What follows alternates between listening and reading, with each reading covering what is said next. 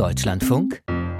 Deutschland heute Bildungsarbeit ist wichtig, um zum Beispiel demokratische oder zivilgesellschaftliche Strukturen zu stärken oder um für Lebenswelten zu sensibilisieren, die nach wie vor nicht wirklich in der Mitte der Gesellschaft angekommen sind. Der Verein Rosalinde Leipzig kümmert sich genau darum. Seit 30 Jahren geht es um queere Bildungsarbeit und mit dem Projekt Schule der Vielfalt geht es raus zu Schulen oder Jugendeinrichtungen. Mitarbeitende sprechen dann über schwule, lesbische, bisexuelle, asexuelle oder nicht-binäre Lebensrealitäten und unterstützen auch rund ums Thema Outing. Die Nachfrage für diese Workshops ist groß. Bis weit in den Sommer waren sie ausgebucht. Nur jetzt steht dieses Projekt vor dem Aus, weil es keine Fördergelder mehr gibt. Der eingereichte Antrag bei der sächsischen Landesregierung ist abgelehnt worden. Adam Williams von Rosalinde e.V. Leipzig ist verantwortlicher für dieses Projekt. Herr Williams, warum bekommen Sie keine Fördermittel mehr? Wie Sie richtig gesagt haben, beantragen wir ähm, Fördermittel im Land Sachsen. Ähm, das machen wir jetzt schon sehr lange so. Wir mussten dafür alle drei Jahre uns ein neues Projekt ausdenken, einen Antrag schreiben und dieses Projekt eben durchführen.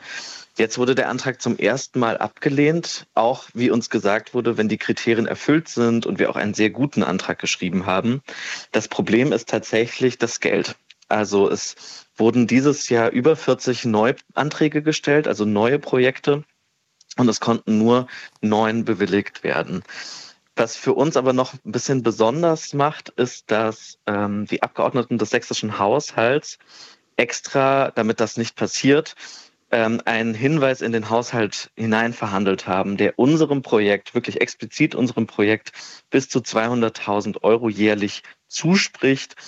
Und sowohl die Abgeordneten als auch wir können uns nicht erklären, wie jetzt trotzdem der Bescheid negativ ausgefallen ist. Ja, ich fasse ja. das nochmal kurz zusammen. Formal, sage ich jetzt mal, haben Sie dieses Geld eigentlich schon zugesprochen bekommen.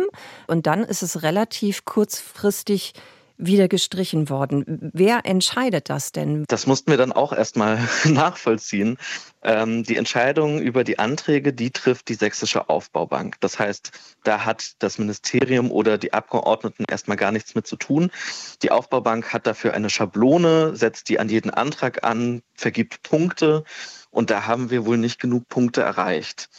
Gleichzeitig das etwas, was eben die Abgeordneten verhindern wollten mit diesem Hinweis im Haushalt. Der greift aber tatsächlich anscheinend rechtlich gesehen gar nicht. Und da steht die Förderrichtlinie rechtlich gesehen über diesem Haushaltshinweis. Sie sind ja mit diesem Projekt unterwegs an Schulen und Einrichtungen der Kinder- und Jugendhilfe in Leipzig, dem Landkreis Leipzig und Nordsachsen. Wie wichtig ist denn diese Bildungsarbeit vom Projekt Schule der Vielfalt? Wie viel macht sie aus in der Gesamtarbeit des Vereins? Wir sind eine Art queeres Zentrum. Wir beraten Leute, wir begleiten Leute, wir machen Bildungsarbeit, aber auch Kulturveranstaltungen.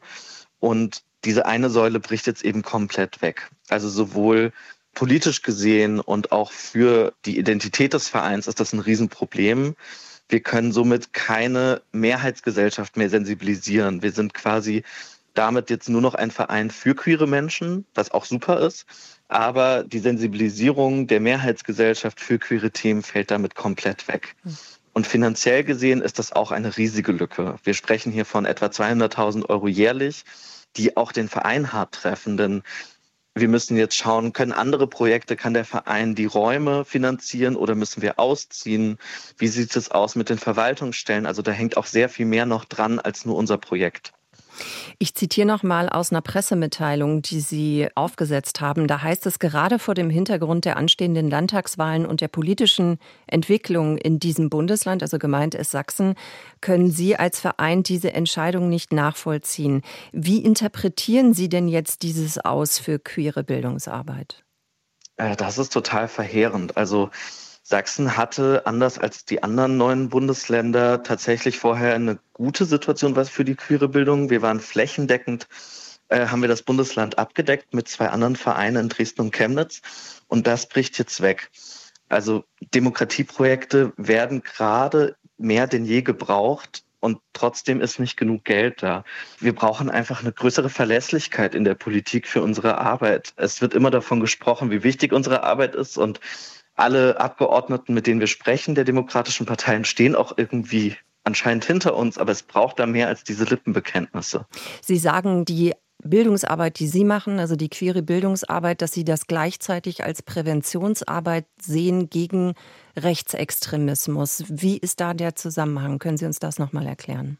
Ähm, Vielfaltsfeindlichkeit und auch mit Hinblick auf, auf queere Lebensrealitäten, also Queerfeindlichkeit, ist ein, ein großer Anknüpfungspunkt für rechte Ideologien. Das ist eine Form der menschenverachtenden Einstellung, der gruppenbezogenen Menschenfeindlichkeit, die sehr, sehr anknüpfungsfähig ist an die Mehrheitsgesellschaft. Und das haben wir auch gesehen, beispielsweise dadurch, dass die AfD häufiger Anfragen im Landtag gestellt hat zu unserem Projekt und diese Informationen auch öffentlich gemacht haben, also auch Kampagnen auf, ausgerufen haben, die dann vor beispielsweise Schulen der Vielfalt stattfinden sollten. Ähm, und da sehen wir tatsächlich einen großen Einfluss auch von rechts auf diese Thematiken. Über das Aus für queere Bildungsarbeit habe ich bereits vor der Sendung gesprochen mit Adam Williams vom Verein Rosalinde Leipzig e.V. Vor der Sendung haben wir es aufgezeichnet und mehr Themen aus den Bundesländern finden Sie natürlich wieder in unserer DLF Audiothek App.